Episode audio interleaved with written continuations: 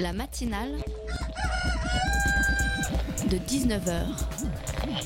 Et bah, c'est une émission qui parle de société, politique, euh, Culture alternative. On va aussi parler de sport, euh, de gens dans la rue. et l'actualité en règle générale. On va peut-être parler des corbeilles à linge en osier d'Auvergne. et voilà, il y aura, y aura des invités. Sociologues, des invités chercheurs. Les invités ne diront que des choses intelligentes. Ça va peut-être s'étriper un peu de temps en temps, mais La matinale de 19h, du lundi au jeudi jusqu'à 20h sur Radio Campus Paris. Ça va devenir une coutume, j'aime le sport et si vous écoutez la matinale, je vous en parle à peu près à chacun de mes éditos. Eh bien ce soir je ne vais pas vous parler de sport, non, je vais vous parler de Zlatan Ibrahimovic. Attendez, je vous vois venir, vous allez me dire, bah Zlatan c'est un footballeur, c'est un peu du sport, eh bien non, pourquoi? Car le sport c'est avant tout des valeurs, des valeurs de respect, de soi, de l'adversaire, du jeu, des règles et de l'arbitre. Vous savez, l'homme en noir, celui qui n'est pas vraiment apprécié, celui qui peut faire des erreurs, celui qui peut faire perdre ou gagner des points en fonction de son jugement, mais c'est l'arbitre. On l'a toujours entendu, l'arbitre a toujours raison, n'en déplaise à Maître Zlatan. Car dimanche, la star suprême de toute la galaxie football, celui qui se sent supérieur à n'importe quel autre être sur cette terre, a littéralement pété un plomb. Celui que l'on surnomme Ibra s'est violemment pris à l'arbitre, Monsieur Jaffredo, qui a, il faut l'admettre, fait une erreur de jugement qui a coûté la défaite au PSG contre Bordeaux 3 buts à 2. Ça fait 15 ans que je joue au football, dit le Suédois. Je n'ai jamais vu un tel arbitre dans ce pays de merde. Ce pays ne mérite pas le PSG. Propos insultants avant de s'excuser à la demande du ministre de la Ville, de la Jeunesse et des Sports, Patrick Caner. Je tenais à préciser que mes propos ne visaient ni la France ni les Français, nous dit Zlatan. Pays de merde, je sais pas de quel pays il parle alors. hein. Avant d'ajouter, je me suis exprimé sous le coup de l'énervement et tout le monde sait qu'à ce moment-là, les mots peuvent dépasser ma pensée. Monsieur Ibrahimovic, vous devez être un exemple pour les jeunes et ceux qui vous regardent et vous admirent. Ce comportement, même sous le coup de la colère, est juste inacceptable. La matinale de 19h, le magazine de Radio Campus Paris. Dimanche, la France ira voter, ou pas. Ce sont les élections départementales, des enjeux locaux bien évidemment, mais aussi et surtout nationaux à deux ans du grand rendez-vous de la présidentielle, on en parle dans la première partie de l'émission. C'est une initiative lancée par la mairie de Montreuil et l'explorateur Charles Edrich. Emmener six jeunes à la découverte du volcan Licancabour au Chili, un voyage de sensibilisation à l'environnement mais qui vise aussi à remotiver les jeunes. Ils seront avec nous dans la deuxième partie de la matinale à 19h30. Ne manquez pas le reportage de la rédaction. Welzy s'est rendu à l'hôtel de ville dans le cadre des rencontres inspirantes entre Anne Hidalgo l'association Passeport Avenir. Puis Hugo est allé visiter l'exposition Le profane et le sacré de Terry Richardson. Il nous dira en fin d'émission ce qu'il en a posé. Loïc, journaliste pour la rédaction de la matinale, m'accompagne ce soir. Bonsoir Loïc. Euh, je vous propose, vous, euh, auditeurs, de réagir sur les réseaux sociaux, hashtag matinale de 19h, et euh, sur la page Facebook. Il est 19h05 sur Radio Campus Paris 93.9 et jusqu'à 20h on est en direct pour la matinale. pas d'accord contre nature. Donc une voix pour le Front National, c'est une voix pour la gauche. Au moins c'est clair, au moins c'est précis et personne ne pourra me reprocher l'ambiguïté. Si nous gagnons un département, ce sera un gain absolument extraordinaire, car passer de un conseiller général à un département, ce serait évidemment la démonstration d'une dynamique euh, euh, euh, foncièrement puissante. J'ai peur pour mon pays. J'ai peur pour mon pays. J'ai peur qu'il se fracasse face contre le Front National. Et c'est pour ça que la gauche donc- part totalement désunie Et donc, Parce qu'ils n'entendent pas votre donc, message de ce point de vue-là. essayons de nous hisser à la hauteur de ces enjeux. Un petit zapping préparé par Elsa. Dimanche a lieu le premier tour des élections départementales dans 2054 cantons, des élections locales pour des enjeux nationaux. Lors des dernières élections de ce genre, en 2011, les élections cantonales, on avait parlé de vague rose. La droite avait reçu une claque, mais depuis la donne a changé. La gauche est au pouvoir, le FN est en tête des sondages, et le mode de scrutin n'est plus le même. Oui Thibaut, et pour en parler ce soir, nous accueillons Simon Berger, bonsoir. Euh, vous êtes chargé de communication à l'ANASEJ, l'Association nationale euh, des conseils d'enfants et des jeunes, mais également animateur de la campagne Je vote. Avec nous également sur le plateau de la matinale, Patrick Martin Genier, bonsoir. Bonsoir. Vous êtes maître de conférence à Sciences Po, spécialiste des collectivités territoriales. Messieurs, je le disais en introduction, le scrutin a changé, et ce depuis la loi du 17 mai 2013 et l'acte 3 de la décentralisation. Alors, exit les élections cantonales pour élire des conseillers généraux, place aux élections départementales pour élire des conseillers départementaux. Qu'est-ce qui va changer concrètement? Bonne question. Qu'est-ce qui va changer concrètement? Vous m'entendez M- m- Monsieur Genier, peut-être. euh, Oui, euh, ce qui va changer, euh, c'est un, un scrutin tout à fait intéressant, innovant, en ce sens d'abord que nous sommes en pleine réforme des collectivités territoriales, comme vous savez, mais aussi on s'était plaint de l'absence de parité dans ces élections, et donc il fallait absolument trouver la parité homme-femme. Et la principale innovation, ce sera effectivement une parité, un binôme entre un homme et une femme au sein d'un même canton.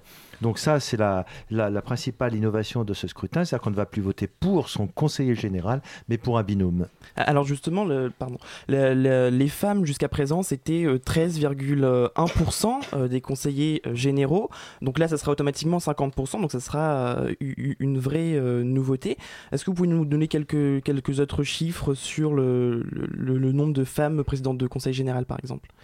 Oh, écoutez, moi j'en connais une, elle est dans le Rhône, dans le, dans le nouveau Rhône, puisque comme vous savez, le Grand Lyon ne votera pas, et euh, elle est présidente. Il y en a quelques-unes, euh, Madame Marisol Touraine qui était avant d'être ministre. Il y en a quelques-unes, mais elles sont largement minoritaires en effet. Hein, donc l'objectif, mais attention, vous nous parlez d'une parité, il faudra que la parité soit effective. Je regarde mon collègue, c'est-à-dire que en fin de compte, on va élire des femmes et des hommes dans un canton, mais il y aura le troisième tour, ce sera l'élection des exécutifs départementaux. Simon Berger. Oui, non, mais euh, c'est euh, exact. Euh, effectivement, on va voter pour deux, deux personnes. Deux personnes seront élues. À la fin, effectivement, il y a un troisième tour entre toutes ces, tous ces, toutes ces personnes qui seront élues, qui voteront eux-mêmes pour élire le président du conseil départemental ou la présidente et, euh, et les, les- les différentes personnes qui composeront les commissions. D'accord. Euh, alors justement, euh, ça- qui vont être les électeurs qui vont devoir se prononcer euh, déjà ce dimanche? Alors déjà, il faut savoir par- pardon, que Paris, Lyon, vous l'avez dit, la Guyane et la Martinique ne sont pas concernés. Ouais. Dans, dans le cadre de la réforme territoriale, justement. Euh, qui sont les électeurs? Bah, Il faut avoir 18 ans, euh, avoir, euh, avoir la nationalité française et être inscrit sur les listes électorales. Voilà. Alors la particularité de ces élections, c'est qu'on ne connaît pas encore le champ d'action des conseillers que nous allons élire. Euh, ça fait suite au texte de la loi NOTRe, nouvelle organisation territoriale de la République. Qu'est-ce que c'est cette loi? Euh, bonne question, c'est un peu compliqué. Je vais peut-être euh, vous laisser euh, répondre dans un premier temps. Non, mais je pense que vous avez la compétence pour le faire. Mais en, réalité, vous savez, les conseils, ex-conseils généraux, conseils départementaux ont une vocation essentiellement sociale. hein. il faut savoir que les conseils départementaux s'occupent de la protection maternelle infantile, des personnes âgées, des établissements sociaux, médico-sociaux. Donc, le département a par définition une vraie compétence sociale qui représente en général entre 50 et 60 de ses dépenses Donc, c'est vraiment la vocation, outre évidemment euh, des problèmes d'économie, de culture et, comme vous savez, la construction des collèges qui relèvent encore euh, des départements. Mais ça paraît pas un peu aberrant quand même de pas savoir euh, ce qui va se passer concrètement, quoi. On n'est pas en mesure aujourd'hui de dire euh, on va pouvoir euh, agir dans ce champ d'action-là ou dans celui-là. Bah, euh, pour, pour vous parler un peu de notre pratique, euh, voilà, donc moi j'anime une campagne qui s'appelle Je vote, donc qui a, qui a pour vocation euh, d'encourager, enfin de sensibiliser les primo-votants, donc les, les jeunes qui vont voter pour la première fois, à s'inscrire sur les listes électorales, donc avant le, avant le 31 décembre, donc ce qui est trop tard pour maintenant, mais en tout cas c'était l'idée. Et ensuite, dans un second temps, d'encourager ces jeunes et au final tout le monde à participer au scrutin. Et effectivement, de communiquer sur une campagne euh, où, on ne sait pas exactement quelles vont être les compétences, c'est compliqué. Alors après, Ça euh, peut décourager les jeunes, mais pas que les pas jeunes. que les jeunes, pas que les jeunes, bien sûr. Mais, mais après, euh, enfin, il faut relativiser un peu votre propos dans le sens où a priori, euh, ça va pas trop trop bouger en termes de compétences. Patrick Martin Genier. Oui, c'est vrai qu'il y a une concomitance aujourd'hui entre l'élection euh, des conseils départementaux et la réforme nôtre, comme vous disiez, que vous disiez tout à l'heure, euh, qui vise à euh, transformer, à réformer, à réunifier ou à diversifier les compétences des collectivités territoriales. Alors c'est euh, une réforme très très importante, mais malheureusement elle concorde avec euh, cette élection et les électeurs peuvent effectivement être un peu confus quant euh, à l'objectif de ces élections, d'autant que, rappelez-vous, le Premier ministre avait évoqué la suppression des départements. D'accord, bah justement, est-ce qu'on peut revenir à l'instant sur les fonctions exactes qu'avaient les conseillers généraux jusqu'à présent et sur ce qu'elles peuvent devenir euh, et ce qu'elles vont devenir avec la loi neutre euh, Bah, Simon Berger. Pour, pour le coup, on, vous l'a dit tout à l'heure un petit peu, mais euh, il y, a- il y a une liste que j'ai en face de moi, effectivement, c'est l'aide à l'enfance, euh, l'aide aux personnes âgées et handicapées, euh, la presta- les prestations légales d'aide sociale, la contribution à la résorption de la précarité énergétique, voilà. En matière d'éducation, il y a donc la construction et l'entretien des collèges, euh, la gestion des agents techniques, donc euh, tous ces, ces gens qu'on appelle les TOS. Là, qui Ça, c'est ce qu'il y a actuellement, c'est ça? Oui, c'est ce qu'il y a Ouais. actuellement, voilà. C'est ce qu'il y avait actuellement, effectivement.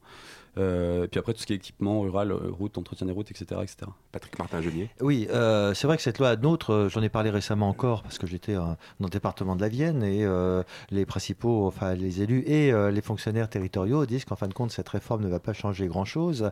Euh, mais euh, ce qui changerait, ce serait le transfert des, des- des collèges à à la région et non plus au département. Hein, voilà. Mais les compétences sociales du département demeurent et euh, je voudrais pas rendre le débat trop technique, mais euh, le législateur souhaite supprimer ce qu'on appelle la clause générale de compétences, qui permet en gros à toutes les collectivités de faire un peu ce qu'elles veulent. Donc on va peut-être mettre les collèges euh, dans les régions, les grandes régions qui vont être créées. Qu'est-ce qui va devenir des départements alors? Eh bien, je pense que les compétences sociales vont demeurer, éventuellement les routes départementales. Et euh, à terme, vous savez qu'il y a eu un rapport qui avait été rendu sous l'égide de M. Attali qui avait euh, préconisé la suppression des départements. Euh, il y a un débat aujourd'hui pour savoir si dans ce millefeuille territorial, on ne pourrait pas supprimer en effet un département, un département, enfin les départements, et effectivement, ça pourrait être une piste. On peut penser qu'il existe, qu'il puisse exister dans l'avenir des, des grands départements comme on va vers des grandes régions C'est une possibilité, je pense, mais je pense que le débat est prématuré parce que vous savez, euh, il y a des grandes régions. Encore une fois, je reviens de la Vienne euh, et la région Poitou-Charentes, Limousin, Aquitaine vont fusionner. Donc ça va faire des méga régions. Alors on pourrait envisager effectivement des regroupements de départements, mais vous savez que c'est très sensible sur le plan local. Une question importante aussi, c'est le budget du département. Euh, quel budget un département a à gérer concrètement? Euh, je ne sais pas si vous avez des exemples, Monsieur Berger, mais euh, c'est vrai que, euh, par exemple, un département peut facilement dépasser le milliard d'euros de budget. hein. Moi, j'ai travaillé dans une grande collectivité territoriale. On peut voir de plusieurs, euh, 2, 3, 4 milliards d'euros quand c'est une grosse collectivité. Imaginez un grand département en Ile-de-France, il gère plusieurs milliards d'euros. Et là-dedans, 50 à 60 des dépenses de fonctionnement, outre les dépenses de personnel, il y a les dépenses sociales. Et il y a des investissements dans les routes, dans les équipements publics, ce que disait M. Berger. Donc effectivement, ce sont de très gros budgets. Et euh, à terme, avec la réduction des dotations de l'État aux collectivités territoriales, ces collectivités vont être amenées à faire des économies. Et justement, euh, cet argent, est-ce qu'il est important par rapport au département, par rapport à ce que peut avoir une région ou, ou tout ça? Est-ce que c'est Euh, suffisant en tout cas? Ben, écoutez, euh, un budget suffisant, c'est vrai que les départements euh, ont des, difficul- des difficultés structurelles hein, pour boucler leur budget. Mais comme vous savez, euh, dans la décentralisation, les budgets doivent être équilibrés. Donc ça veut dire qu'il il y a nécessairement des économies. Les régions, c'est un autre type de budget, ce sont plus des missions. Euh, et il est arrivé effectivement que des départements aient un budget à peu près équivalent à ceux des régions. Mais avec les méga-régions, maintenant, ce sera, ce sera fini. Quoi.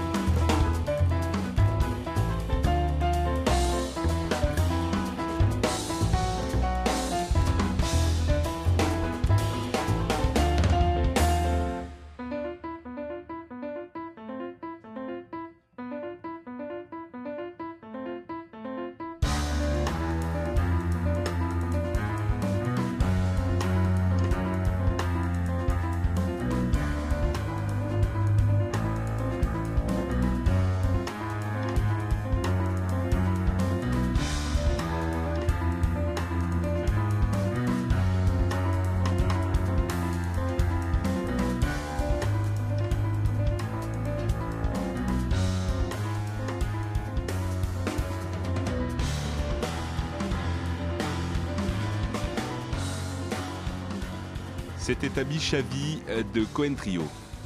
La matinale de 19h du lundi au jeudi jusqu'à 20h sur Radio Campus Paris.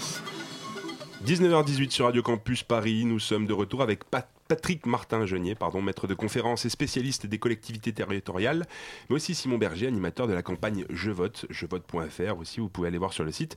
Et nous parlons des élections départementales de dimanche. Dans les sondages, on parle d'un taux d'abstention de 50%, et c'est peut-être à vous que je vais m'adresser, euh, Simon Berger. Euh, les abstentionnistes, c'est le premier parti de France aujourd'hui?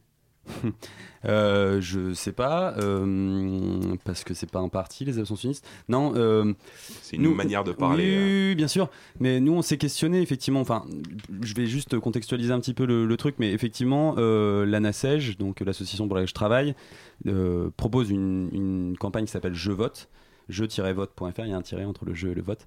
Euh, et euh, l'année dernière, en 2014, on a commandé une grande étude qui a été menée auprès de presque 2000 jeunes, euh, primo-votants et pré-votants, donc ceux qui ne peuvent pas encore aller voter et ceux qui peuvent juste aller voter, au lendemain des municipales et des européennes. Et l'idée, c'était justement de se poser la question de finalement, ok, il y a des gens qui s'abstiennent, mais ok, il y a des jeunes qui s'abstiennent, mais pourquoi? Voilà. Qu'est-ce qui explique tout ça? Et donc, Et alors? Et alors, ben alors voilà. Donc, et alors, qu'est-ce que je peux vous dire? Euh, Donc, je peux vous dire déjà que le- l'enquête est terminée, qu'elle est retrouvée sur le site je-vote.fr et que la semaine prochaine, on sort un cahier de la NACEJ euh, qui explique justement, qui présente les résultats de manière un petit peu plus accessible que, que le rapport classique. Et globalement Et globalement. Donc il y a trois, trois principales euh, raisons à l'abstention qui ressortent de cette étude, donc auprès euh, de 2000 jeunes. hein. La première raison, c'est euh, le mensonge des politiques. 60% des jeunes qui ont répondu considèrent que ne, ceux qui ne vont pas voter, en tout cas l'abstention, est liée au mensonge des politiques. Euh, la deuxième raison, c'est que finalement, euh, les campagnes ignorent les préoccupations réelles des jeunes. Voilà. Donc euh, en fait, il y a un décalage entre l'offre et la demande au final. Et euh, la dernière raison principale qui ressort, c'est la, malhonnêteté des politiques, euh, finalement, à ne pas forcément pouvoir tenir euh, les promesses qu'ils font. Alors justement, peut-être proposer des solutions. Euh, la bonne idée du ministère de l'Intérieur ce week-end, je ne sais pas si vous l'avez vu, ça a été de poster un tweet en reprenant les codes que connaissent peut-être plus les jeunes, avec une photo où on voyait le logo de The Voice, avec euh, remplacé par le nom de l'émission, ils avaient mis Oui, je vote. Euh, quelle solution Est-ce que déjà c'est une solution pour faire, pour pousser les jeunes, les jeunes au vote? Et quelle autre solution peut-on apporter pour pousser les jeunes aux, urnes? Bah, déjà, déjà c'est une solution dans le sens où il y a une volonté de- d'expliquer et de, de. Donc euh, nous, enfin moi je peux, nous à la NACEJ, on pense que c'est une bonne idée puisque c'est ce qu'on fait déjà depuis 2002, d'expliquer de, assez clairement à quoi ça sert quoi. Euh, voilà. Alors après, euh, c'est voilà, on trouve ça drôle, on trouve pas ça drôle, ça nous plaît, ça nous plaît pas, c'est à chacun de, voir ce qu'il pense. Des solutions, il y en a d'autres. Justement, dans, l'étude, c'est ce qu'on demande. On a demandé aux jeunes qu'est-ce qui ferait qu'il y aurait moins d'abstentionnistes, qu'ils iraient plus facilement voter. Et la plupart du temps, c'est des solutions pratiques. Euh, telles que euh, le, le- le- vote euh, allongé sur la durée, pour possibilité de voter. Bah voilà, moi par exemple, j'habite à Paris, mais je suis pas inscrit à Paris, donc possibilité de voter dans un bulletin, dans un bureau de vote à Paris, alors que je suis pas inscrit sur une liste électorale à Paris. Ce type de solution est plébiscité. Euh, voilà, et ça existe aussi dans d'autres pays dans le monde. Donc tout ça, on, le présente aussi dans le cahier. Donc voilà, c'est vrai que ça va vite, donc je vais pas pouvoir avoir le temps de, vous, tout vous expliquer, mais il y, a- plusieurs euh, solutions pratiques. En tout cas, ce qui ressort vraiment euh, pour, pour, pour conclure, c'est que les, les jeunes, les solutions, c'est simplement de renouer le dialogue qu'il y ait un plus fort dialogue entre les hommes politiques et les jeunes. Simplement, aujourd'hui, ils se sentent décalés vis-à-vis, ils ils se sentent pas bien représentés. Voilà. Patrick Martin-Genier. Oui, moi je pense que, alors, euh, M. Berger a tout à fait raison. Euh, il faut rajouter à cela la, crise, le chômage, hein, des gens qui n'ont plus de repères. Et c'est là où les élections départementales sont très importantes parce qu'il y a une vocation sociale quand même dans ces départements. L'aide sociale, il y a beaucoup de gens en souffrance, euh, le chômage, et euh, certains ne voient plus tellement de sens euh, à aller voter. Donc c'est pour ça qu'il faut dire que très concrètement, ces élections sont importantes et qu'il faut en effet aller voter. Alors elles sont importantes aussi car elles ont un enjeu national. Dernier sondage du, 13 et, du 11 et 13 mars dernier, IFOP donne le FN en tête avec 30%, l'UMP-UDI 29% et le PS euh, PRG 19%. Lors des dernières élections, la gauche s'était emparée de 1213 sièges et la droite 753. Je donne un peu des chiffres, euh, voilà, c'est un peu, un peu beaucoup, mais est-ce que vous pensez que la tendance peut s'inverser? Est-ce que euh, cette fois c'est euh, l'UMP qui peut reprendre des sièges? Ah, non seulement l'UMP va reprendre, peut reprendre des sièges, mais elle va reprendre des sièges et euh, il, il se pourrait que euh, au soir du 29 mars, au, au second tour du scrutin, on ne va pas présager, mais en tout cas qu'effectivement l'UMP euh, renverse la, la tendance, le rapport de force et qu'il puisse remporter une soixantaine de départements et que le- le- la gauche n'en ait que 40, alors qu'aujourd'hui c'est tout à fait l'inverse. 59 pour la gauche Ouais. et 41 pour, pour la droite. Tout à fait. Tout parti confondu. Euh, le, euh, le FN n'en a pas, par contre, de département. Est-ce qu'ils peuvent en prendre un aujourd'hui? Alors ça, ce sera la grande surprise du scrutin. Laissons euh, les électeurs s'exprimer. Mais euh, effectivement, dans certaines régions et départements très sensibles, touchés par le chômage et un peu euh, touchés par la décrédibilisation de certains partis politiques, le Front National est en mesure, si ce n'est d'avoir une majorité, en tout cas d'avoir des sièges très très importants, voire, voire de remporter effectivement un département. On parle du Vaucluse, on parle de l'Aisne, voire de l'Oise. Donc certains départements pourraient tomber dans l'escarcelle du Front National. Et euh, par rapport à- au gouvernement, quels vont être les enjeux pour le gouvernement de Manuel Valls? Qu'on a vu très impliqué dans cette campagne Eh bien, écoutez, euh, le, Premier ministre a eu, le, disons, on va dire, le, courage de pointer un certain nombre de choses sur le Front National. Hein, tout le monde sait effectivement les idées qui sont véhiculées par le Front National. Peut-être a-t-il eu le tort, je dirais, de nationaliser le débat, parce que euh, sur le plan politique, euh, Monsieur Hérault l'a dit. D'ailleurs, il a même dit qu'on aurait dû parler des enjeux locaux, ne pas forcément nationaliser, mais en attaquant de façon frontale le Front National, si jamais en retour il y a une sévère défaite du Parti socialiste, il me semble que Monsieur Manuel Valls devra en assumer les conséquences politiques. C'est-à-dire qu'il devra démissionner? Bah, Bien qu'il s'en démente, enfin bien qu'il ne le, dé- le- le dise pas, qu'il veuille démissionner, euh, je pense qu'effectivement, ayant à ce point eu un, face-à-face frontal avec Marine Le Pen, en cas d'échec euh, cinglant, je pense qu'effectivement il devrait démissionner de son poste de Premier ministre. Face à face frontal avec Marine Le Pen, mais aussi avec Nicolas Sarkozy. Depuis quelques jours, on assiste à une campagne assez active, euh, accompagnée de joutes verbales hein, entre le Premier ministre et, Manuel Valls et l'ancien président Nicolas Sarkozy. Leur objectif, c'est quoi? Bah, C'est écoute- décrocher un second tour euh, face au Front National, c'est ça un petit peu l'idée? Oui, en fait, euh, vous savez que Manuel Valls, tant Manuel Valls que Nicolas Sarkozy souhaitent isoler le Front National quand même, hein, parce que bon, c'est quand même euh, de- d'une certaine façon un danger, euh, parce qu'on ne sait pas ce que fera le Front National. Donc effectivement, il y a une, une lutte pour remporter ces élections, une lutte à droite entre l'UMP et le Front National, et une lutte de la part du Parti Socialiste et de M. Manuel Valls pour limiter la casse. Mais ça dessert pas un peu l'UMP et le PS au profit du Front National ce- ce- Tout à fait. Le fait de, stigmatiser, de ne parler que du Front National, en, en tout cas de cette façon, euh, peut avoir l'effet inverse à celui recherché. Tous les politologues vont vous le dire, les instituts de sondage. On ne parle que du Front National, donc finalement, on crédibilise d'une certaine façon ce parti politique et ça peut le renforcer. Et Simon Berger, euh, le FN, on en parle un peu avec les jeunes ou pas? Ouais, ouais, ouais, on en parle. Euh, bien sûr. C'est, c'est, euh, et justement, l'étude, elle montre que les, jeunes euh, qu'on a interrogés, les demi-jeunes, ils vont pas plus voter que le reste de la population pour le FN et pas plus voter non plus pour d'autres partis dits extrêmes, que ce soit à droite ou à gauche. Voilà. Les, les jeunes, ils vont voter pour des petites listes. Euh, enfin plus, ils ont plus tendance à voter pour des petites listes indépendantes et qui défendent des idées. Là, effectivement, on parle beaucoup du FN euh, énormément dans les médias. On personnalise beaucoup aussi, euh, voilà, Manuel Valls, Nicolas Sarkozy, Marine Le Pen. Au final, on se rend compte que les jeunes dans leurs attentes et ce qui ressort de notre étude encore une fois, c'est les idées quoi. C'est effectivement qu'est-ce qu'on change vraiment, qu'est-ce que ça va, qu'est-ce que vous allez faire concrètement? Et au final, on parle pas du concret aujourd'hui. D'accord. Euh, avoir des régions à gauche et puis des, muni- des municipalités à droite, est-ce que ça crée pas une sorte de désordre politique euh, ou au contraire, est-ce que c'est une bonne chose, Patrick, Patrick Martin-Genier Ah, moi, je pense que la diversité politique est une bonne chose. hein. On peut avoir des municipalités à droite, euh, euh, des régions à gauche euh, et des départements à droite. Disons que ça complexifie un peu le mode de gestion des, politiques publiques. Mais une fois qu'on est en place, on peut faire des contrats et puis on va d'abord gérer un service public plutôt que de faire la politique. Et rappelez-vous une chose, c'est que nous avons des élections régionales à la fin de l'année et là aussi, il pourrait y avoir un basculement des régions.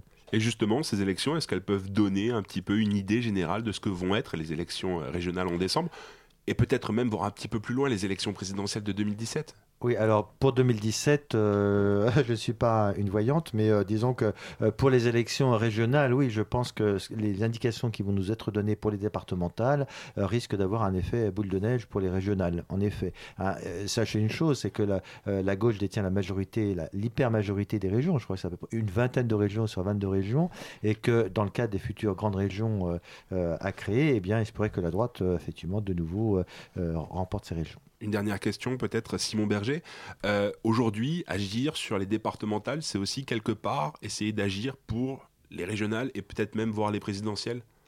Mais euh, comme je vous l'ai dit tout à l'heure, nous, notre message, il n'est pas voter pour telle ou telle euh, personne. Nous, ce qu'on veut simplement, c'est que De les- motiver à aller voter, c'est ça que je veux dire. à s'intéresser. Enfin, et encore, c'est même pas à s'intéresser puisque les jeunes s'intéressent, mais simplement à prendre conscience des enjeux. Voilà, prendre conscience et en expliquant de manière assez pédagogique à quoi ça va servir parce qu'il y a un vrai flou. Il y a un vrai flou là-dessus. Et donc, oui, effectivement, d'expliquer à quoi sert un département, ça nous permettra d'expliquer à quoi sert une région et ensuite, euh, voilà. Très bien, merci beaucoup Patrick Martin-Genier. Merci. Simon Berger aussi. Merci. Je vous remercie d'être venu dans la matinale pour nous faire comprendre un peu ces élections et ces enjeux. Je le rappelle, le premier tour, c'est ce dimanche.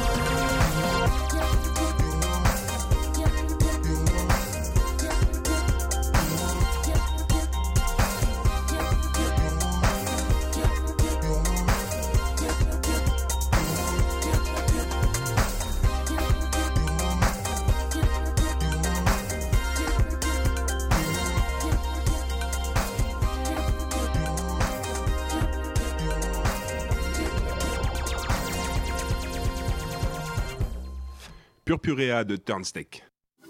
La matinale de 19h sur Radio Campus Paris. 19h32 sur Radio Campus Paris. Continuez à réagir sur les réseaux sociaux hashtag matinale de 19h ou sur notre compte Facebook La Matinale de 19h. Et là, c'est l'heure du report. Et là, c'est l'heure du reportage de la rédaction. Elsie, notre journaliste pour la rédaction de la, matinale, s'est rendue dans les salons de l'hôtel de ville pour les rencontres inspirantes avec Anne Hidalgo, une action qui œuvre pour la diversité des leaders de demain. Une enfant d'immigrés espagnols devenue maire d'une des plus grandes villes du monde, c'est le parcours d'Anne Hidalgo. Ce jour-là, ils sont une vingtaine de jeunes à l'écouter raconter son histoire. L'association Passeport Avenir organise régulièrement des rencontres axées sur le leadership féminin. L'objectif, c'est de permettre à ces jeunes issus de la diversité d'échanger avec différents leaders d'opinion. Benjamin Blavier est le fondateur de l'association. Ces rencontres inspirantes, euh, où en gros nous allons faire rencontrer euh, à nos jeunes, ceux qui sont en fin de cursus, que l'on a accompagnés, des personnalités qui vont pouvoir leur parler de ce thème du leadership au féminin, qu'effectivement on a souhaité développer, sachant que tous nos jeunes sont déjà sensibles aux questions de discrimination.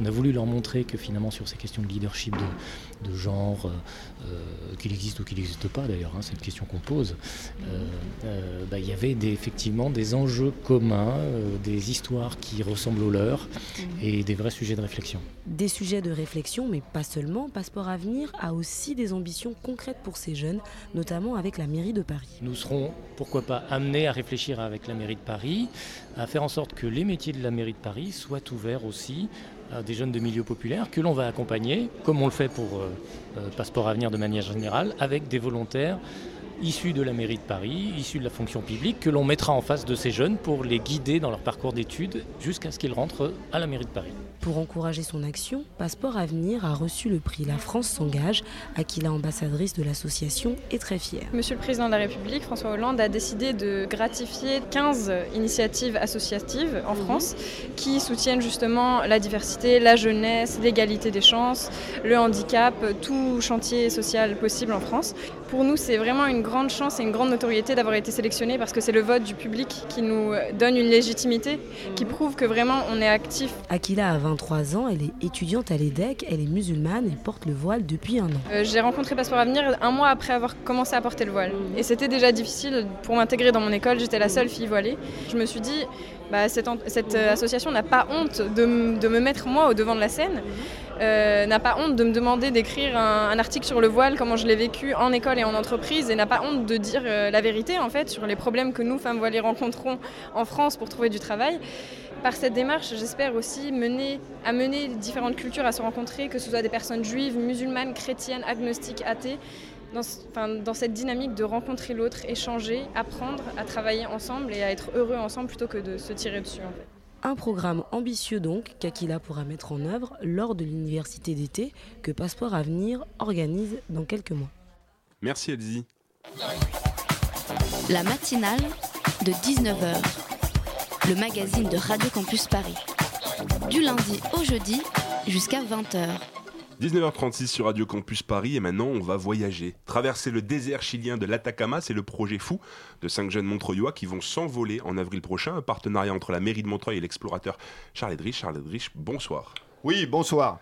Et pour nous accompagner également, Bandiagou Diawara, je le prononce bien, Ouais, bonjour Diawara, c'est ça. ouais. et Sukasu, qui est un jeune qui va partir également. Bonsoir. Bonsoir. Euh, alors Charles Henrich, euh, comment est-ce que vous est venue l'idée de ce projet? Alors, pour, euh, pour ce qui est de l'expédition elle-même, bon, bah, moi, je suis sur tous les terrains du monde. Une fois, c'est la montagne, la mer, les, courses, disons, dans l'Arctique, au pôle Nord, au pôle Sud.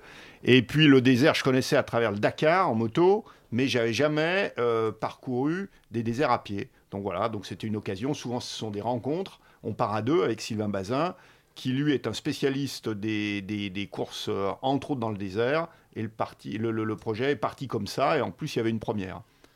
Ça, c'est pour ce qui est de l'expédition. Et les jeunes, les jeunes, bah, c'est quelque chose euh, donc, euh, qui existe maintenant depuis un moment. Euh, donc, il y a eu l'Afghanistan, après, il y a eu le Mont Blanc.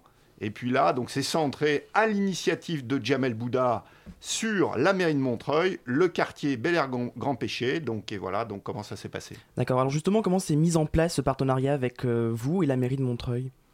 Eh bien, c'est, moi, je travaillais donc, euh, donc depuis maintenant, depuis maintenant donc, euh, quelques années sur, sur- avec des jeunes Seine-Saint-Denis en général, et c'est Jamel Bouddha qui a pris l'initiative de dire on pourrait euh, comme il est, responsable de territoire sur, euh, sur Montreuil.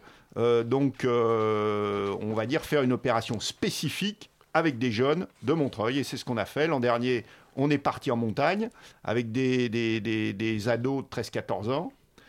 Donc ça s'est passé d'une façon extraordinaire. Donc je passe en général tous les mercredis sur, euh, sur le territoire, si on appelle ça comme ça, donc euh, avec euh, un volet aussi, disons, environnement, réchauffement de la Terre, et pour ce qui est de cette équipe, un volet très important, insertion. Et qu'est-ce qui vous a plu dans ce projet, vous, Charles Edrich, mais aussi Bondigou Diawara?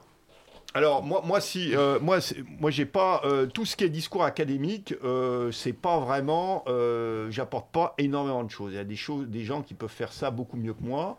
Par contre, le sport, ça permet de partager, de créer du lien très très facilement, et en plus d'emmener des jeunes sur des projets qui pour eux sont extraordinaires et très difficiles. Ça permet de sensibiliser, de se donner un défi intéressant commun. Et bon, du coup, En fait, nous, euh, nous vous êtes animateur. hein Ouais, je suis animateur au sein de, de la ville de Montreuil.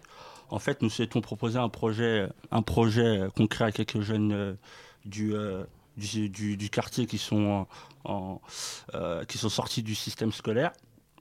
Et elle est relancée par, euh, par une, une initiative qui présente trois facettes. Trois facettes, défi, euh, défi d'aventure, environnement et insertion. Donc, euh, voilà, ça a été euh, très, très intéressant pour nous. Du coup, voilà, comme euh, en 2012, euh, avec euh, Charlie Drich, on avait collaboré avec lui, avec son association, avec son association Respectons la Terre. Et euh, dès qu'on a entendu qu'il avait une nouvelle expédition, on s'est dit pourquoi pas euh, repartir euh, à l'aventure avec euh, Monsieur Charlie Drich. Euh, Charles Edrich, justement, pourquoi l'Atacama Est-ce que ça vous a attiré? Pourquoi est-ce que vous êtes là-bas que vous allez cette fois-ci? Donc moi, disons, euh, tous- les terrains du monde m'intéressent. Euh, maintenant, en plus, quand il y a une première, il y a un record. Pour moi, c'est la cerise sur le gâteau. Donc le désert, à pied, j'avais jamais euh, mené d'expédition. Donc on- avec Sylvain Bazin, on a réfléchi, on a pensé dans un premier temps à l'Afrique. Aujourd'hui, il y a quand même le, problème politique, enfin le danger qui existe. Euh, donc le désert de l'Atacama, c'est extraordinaire. C'est le désert le plus aride du monde, le plus sec du monde, pas forcément le plus chaud, mais le plus sec du monde. Et en plus, jamais personne l'a traversé en autonomie complète. Donc c'est un défi pour vous, mais pour les jeunes aussi. Vous n'allez pas partir en même temps, hein Non, l'équipe des, des jeunes sont en parallèle de notre expédition. Avec euh, une équipe euh, d'encadrants, il y en a trois. Il y a euh, Bernard Muller qui est guide de haute montagne, euh, Jamel Bouddha et Nelson Edrich, mon fils aîné. Donc l'objectif, c'est d'aller voir ce, ce désert, de faire une randonnée dans le désert, de venir à notre rencontre sur la fin euh, de l'expédition et et également de monter un sommet qui s'appelle l'Ikankabour à près de 6000 mètres. Et pour eux, c'est un challenge euh, de très très haut niveau. D'accord. Alors, quel est l'objectif de ce projet euh, pour euh, vous et pour les jeunes euh, sensibles Enfin, quel est le projet Quel est l'objectif?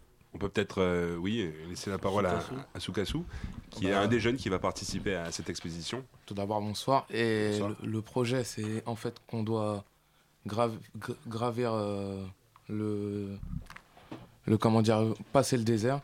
Et en fait, on- pour nous, c'est pas un défi. C'est comme si c'était un truc qu'on devait faire obligatoirement pour avoir un bagage. Parce que quand on vient du 9-3, d'un côté, c'est comme un poids lourd pour réussir dans la vie aujourd'hui. On veut avoir un truc euh, qui pourrait nous différencier des autres qui pourraient postuler à un poste où on voudrait postuler pour le boulot, pour la vie de tous les jours. Et en fait, c'est c'est pas une question de défi de soi-même, c'est de se mettre dans la tête qu'on pourrait faire euh, plus que rester au quartier, sur les bancs, rester avec les amis et tout ça.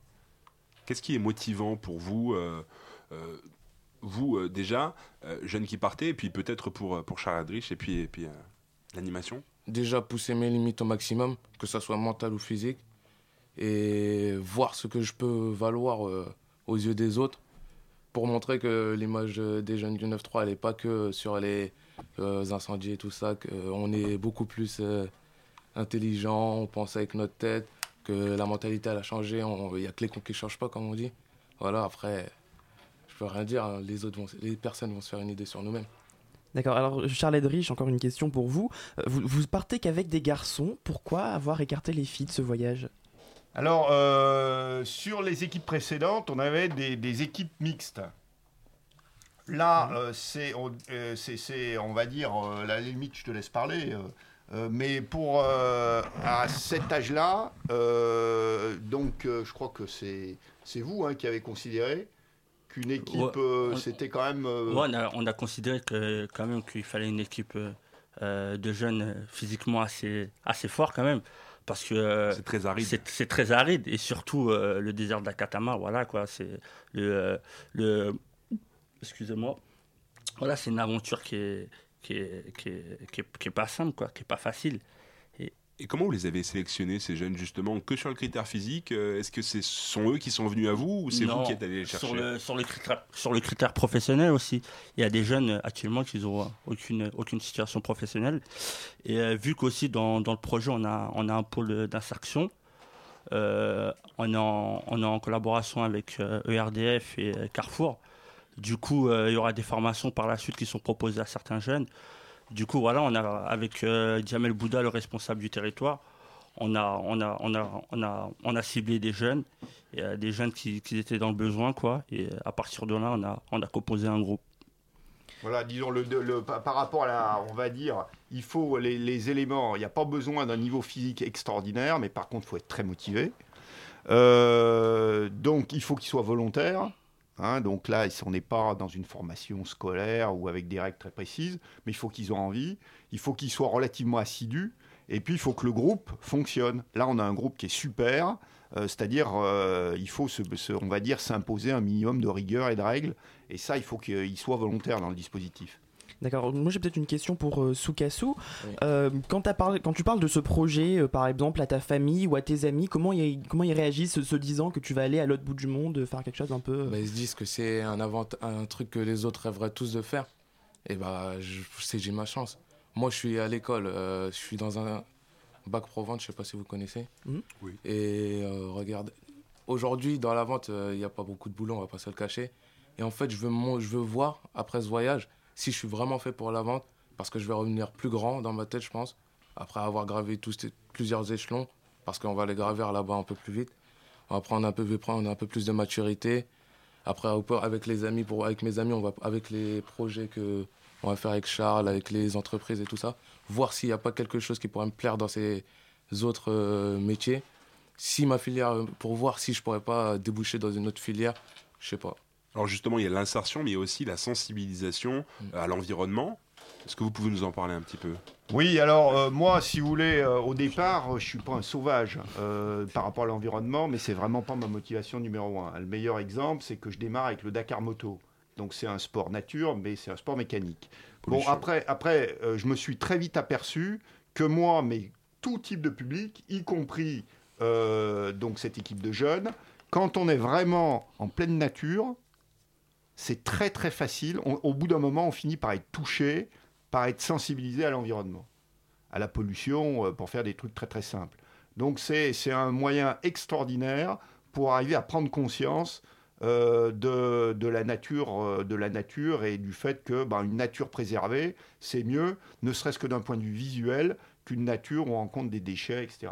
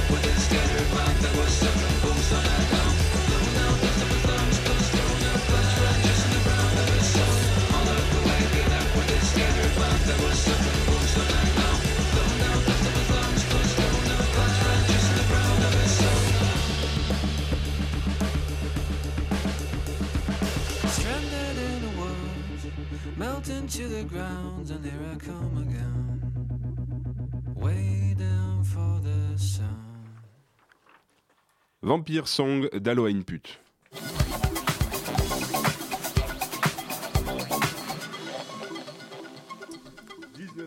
sur Radio Campus. 13.9. 19h50, je répète, sur Radio Campus Paris 93.9. Nous sommes de retour avec Charles Edrich, Bendiagou Diawara et Sukasu euh, pour parler de l'exploration de l'Atacama. Alors, comment vous vous êtes préparé physiquement, mentalement à cette, euh, cette expérience?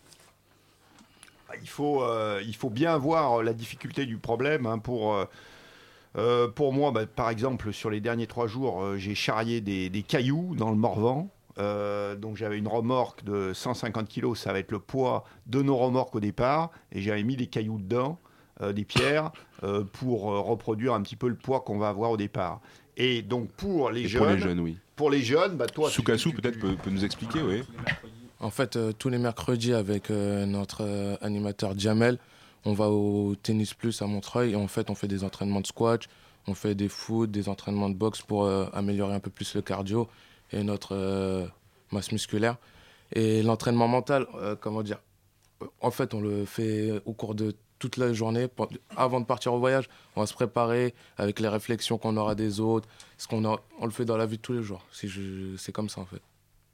Charles Edrich, euh, c'est un euh, projet euh, ambitieux. Comment est-ce qu'il est financé justement euh, Comment il va être financé ce voyage? Alors, donc il y a des partenaires privés, ERDF et Carrefour. Pour les deux entreprises très importants, ils sont vraiment sur le volet insertion. Ils sont déjà intervenus auprès des jeunes pour voir s'il y a des intérêts en, matière de stage, de, CDI, de formation en alternance, etc. Et, euh, et après, donc, il y a euh, la mairie de Montreuil qui, euh, disons, est dans le dispositif maintenant depuis, depuis de- fin 2013. D'accord.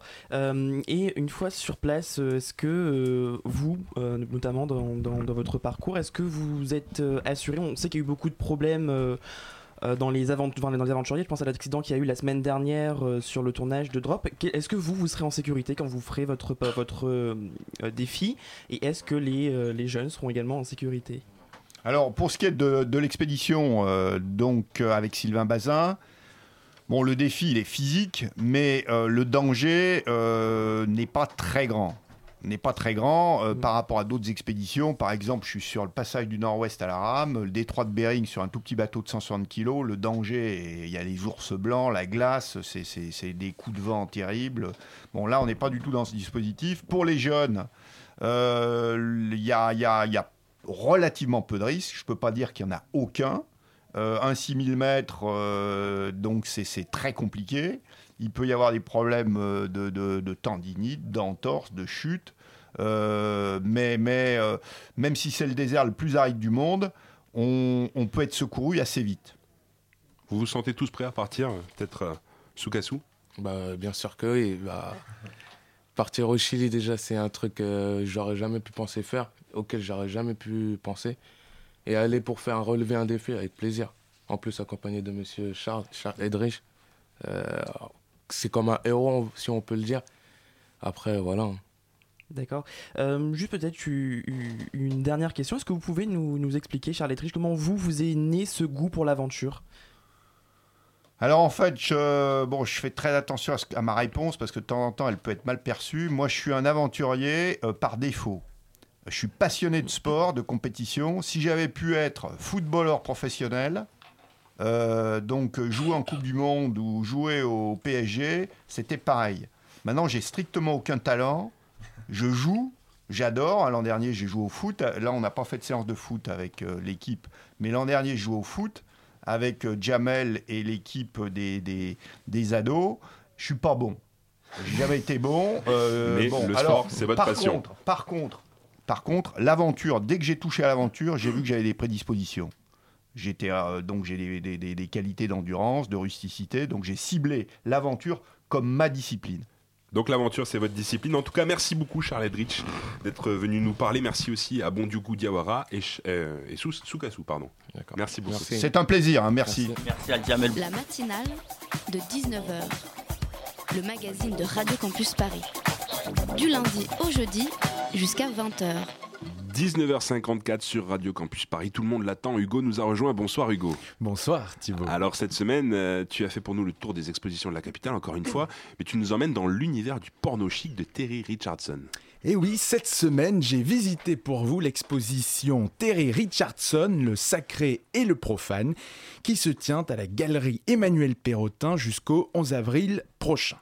Terry Richardson est un photographe new-yorkais considéré comme un ponte de la scène underground new-yorkaise des années 90 et perçu comme un des précurseurs du porno chic dans la mode. Alors le porno chic dans la mode, c'est quoi? C'est l'usage assumé des codes de la pornographie dans des séries photographiques publicitaires pour des marques de prêt-à-porter. Le porno chic, c'est même des actrices de porno qui prêtent leur image à des grandes marques de prêt-à-porter.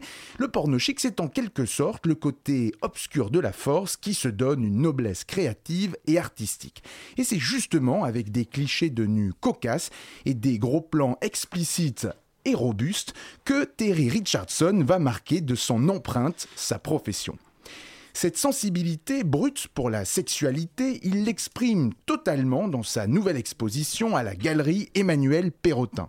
Dans cette exposition, Terry Richardson part à la conquête de l'Ouest, un peu comme euh, Charles, à la conquête de l'Ouest américain cette fois-ci, et nous relate en photo dans son parcours semé d'indices évoquant la paradoxale cohabitation entre le sacré et le profane. Il veut bien sûr parler de la cohabitation aux États-Unis sur un même territoire, de la religion et du sexe. Les tentations de l'industrie du X, incarnées par la présence de sex shops, de loueurs de vidéos porno, de clubs de striptease, sont jumelées à l'omniprésence du mystique à travers des affiches, des sermons ou des panneaux publicitaires. Voici un extrait de l'excellent dossier de presse de cette exposition où Terry Richardson détaille ses observations en disant que, d'une part, dans l'Ouest américain, on a l'impression d'être cerné par le sexe. Alors que de l'autre, la promesse du salut, de l'amour de Jésus et de la crainte de Dieu ne sont jamais bien loin. Rapidement, dit-il, je me suis intéressé à la relation complexe entre les désirs et les peurs, l'espoir que la religion peut engendrer et la honte aussi. Il poursuit en expliquant que vous pouvez acheter votre vidéo porno ou vous payer un lap dance, mais pas sans subir la désapprobation silencieuse d'un gigantesque Jésus, gardant l'œil sur vous car installé sur les panneaux d'affichage près des sites de transgression. Terry Richardson, à travers ses œuvres, représente l'histoire de l'extrême puritanisme de la société américaine, qui fait de ce pays un lieu obsédé par le péché et qui a, en même temps, généré par cette peur hystérique de la sexualité, un développement totalement convulsif de l'industrie du porno. Et c'est enfin qu'il conclut brillamment en disant que, malgré tout, Et depuis toujours, péché et sainteté dépendent l'un de l'autre pour survivre. Même si on préfère pourtant penser qu'il s'agit de deux opposés, euh, le mal, euh, le, VS le bien, euh, et que non seulement péché et sainteté ne peuvent pas exister l'un sans l'autre, mais la plupart du temps, il y a un peu de l'un dans l'autre. Très souvent, termine-t-il, nous croyons que le spectre qui sépare deux opposés est linéaire l'extrême gauche étant aussi éloignée que possible de l'extrême droite. Alors que, pour vraiment comprendre ces différences, nous devons repenser ce spectre en forme de U, où chaque extrême partage plus de points communs avec l'autre qu'avec le centre. À méditer en ces périodes tendues d'extrémisme ostentatoire. Merci beaucoup Hugo, à la semaine prochaine. Je rappelle l'exposition Terry Richardson, Le Sacré et le Profane se tient à la galerie Emmanuel Perrotin jusqu'au 11 avril prochain. Merci à vous de nous avoir écoutés, merci à toi Loïc. Merci à Elsa, Fiona, Laura et Florian. La matinale revient demain à 19h avec le retour de l'excellente, que dis-je, l'immense Dania. Bonne soirée à tous sur Radio Campus Paris 93.9.